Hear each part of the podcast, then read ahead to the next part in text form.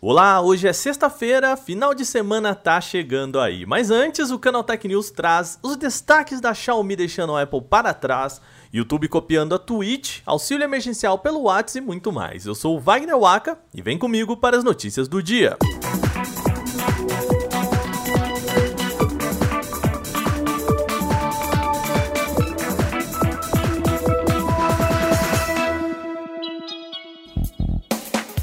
A gente vem dizendo faz tempo que a Xiaomi tem ganhado espaço no mercado de smartphones. Bem, agora a marca chinesa superou a Apple e é a segunda maior no setor de celulares no mundo.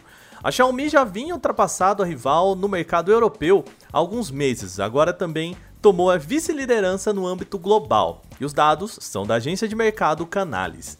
A empresa líder no setor ainda é a Samsung, mas a Xiaomi vem se aproximando. Veja só, de acordo com a análise da Canalys, a sul-coreana detém 19% do mercado global contra 17% da Xiaomi. O terceiro lugar está com a Apple, com 14% do total de aparelhos. A consultoria leva em conta os chamados shipments, ou seja, a quantidade de celulares enviados para a loja e revendedores ou vendidos diretamente para o consumidor final.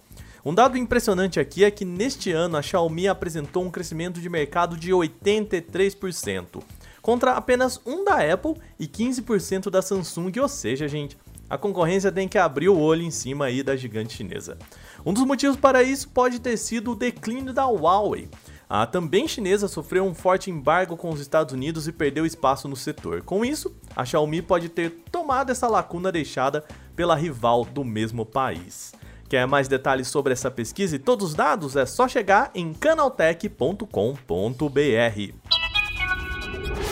Quando se fala em lives, a Twitch é uma das principais plataformas. Por isso, o YouTube começou a copiar vários recursos da sua rival para convencer criadores a trazer transmissões ao vivo por lá. A rede social do Google pretende lançar três novas ferramentas que podem, assim, ser chamadas quase de cópias bem fiéis do que já existe na Twitch.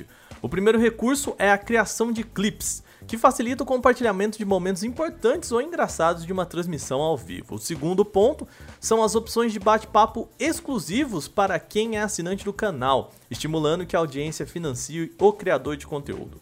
A terceira ferramenta são as enquetes ao vivo, recém-adicionadas também à Twitch. A ideia é ampliar a interação com o público nas entradas ao vivo e ajudar no compartilhamento de momentos memoráveis das transmissões. Tais ferramentas começam agora a ser disponibilizadas aos criadores de conteúdo, sendo que algumas, como os clipes das lives, são restritas a canais com mais de mil seguidores.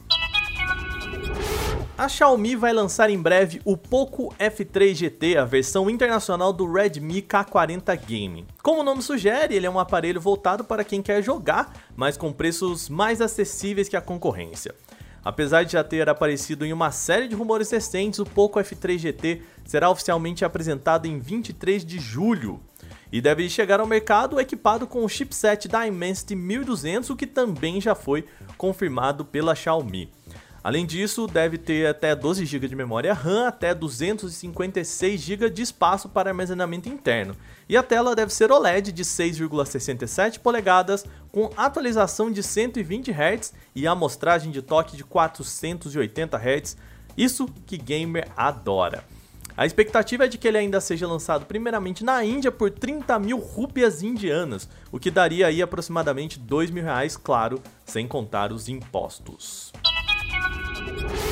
Agora vamos para um recado àqueles que estão na espera de mais uma parcela do auxílio emergencial. A Caixa Econômica Federal anunciou ontem, depois do lançamento do nosso podcast, que beneficiários do programa vão poder receber no WhatsApp mensagens de aviso sobre depósitos, pagamentos e saques. Mas calma, você não recebe uma mensagem assim do nada, tá? Somente os usuários que cadastrarem os seus números no aplicativo Caixa Tem é que poderão receber os alertas pelo WhatsApp. Mas como que eu sei se as mensagens são autênticas e não é parte de algum golpe, como a gente sabe, né, que rolam muitos por aí? Bom, primeiro a mensagem vem de um perfil oficial e verificado pelo WhatsApp, tá? É importante perceber também que o perfil da caixa nunca vai pedir senhas nem dados pessoais, ou seja, se você receber uma mensagem pedindo credenciais como essa, o golpe é certo, tá? A expectativa é de que 500 milhões de mensagens sejam enviadas para beneficiários sem custo para quem recebe tais mensagens. E de novo, hein, gente, atenção redobrada para golpes. Se a mensagem pedir senha ou dados pessoais, não passe. Vamos ficar atento, hein? O Brasil vai começar a testar uma possível terceira dose da vacina da AstraZeneca, só que para quem se imunizou com a vacina da Pfizer já.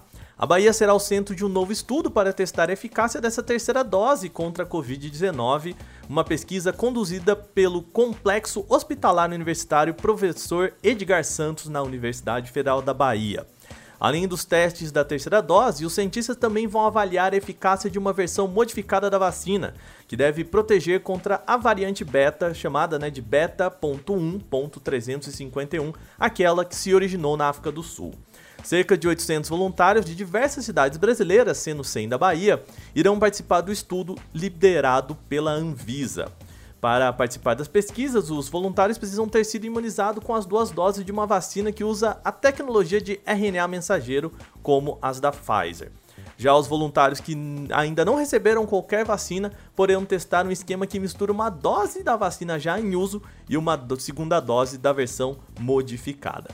A gente aproveita aqui para lembrar que se chegou o momento seu para tomar vacina, não deixe de ir aos pontos de aplicação. Quando você se imuniza, protege a si mesmo e colabora para evitar que novas variantes apareçam.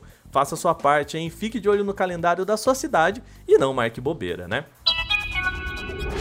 Bom, nosso programa chegando ao fim nessa sexta, mas a gente precisa lembrar vocês que nós estamos no top 10 do prêmio IBEST nas categorias de tecnologia e notícias e jornalismo. Gente, lembrando, notícias e jornalismo é uma categoria só, tá?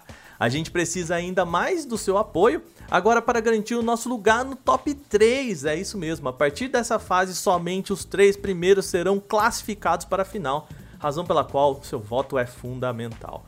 Para apoiar o Canaltech, vá em vote.prêmioibest.com. Escolha o Canaltech para as categorias de tecnologia e notícias e jornalismo. Lembrando, uma categoria é tecnologia, a outra é notícias e jornalismo.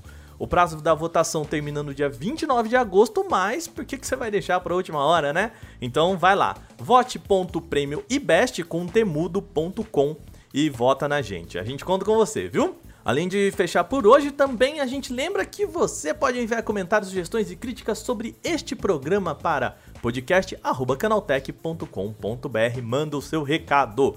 Este programa foi roteirizado, editado e apresentado por mim, Wagner Waka, com a coordenação de Patrícia Gnipper. O programa também contou com reportagens de Bruno Bertonzin, Alveni Lisboa, Gustavo de Liminácio, Igor Almenara e Nathalie Rosa. A revisão de áudio é da Mari Capetinga. E assim a gente vai sextando por aqui, como a gente sempre fala. Final de semana chegando, a gente também descansa, então o Canal Tech News em podcast volta só na segunda-feira, tá joia?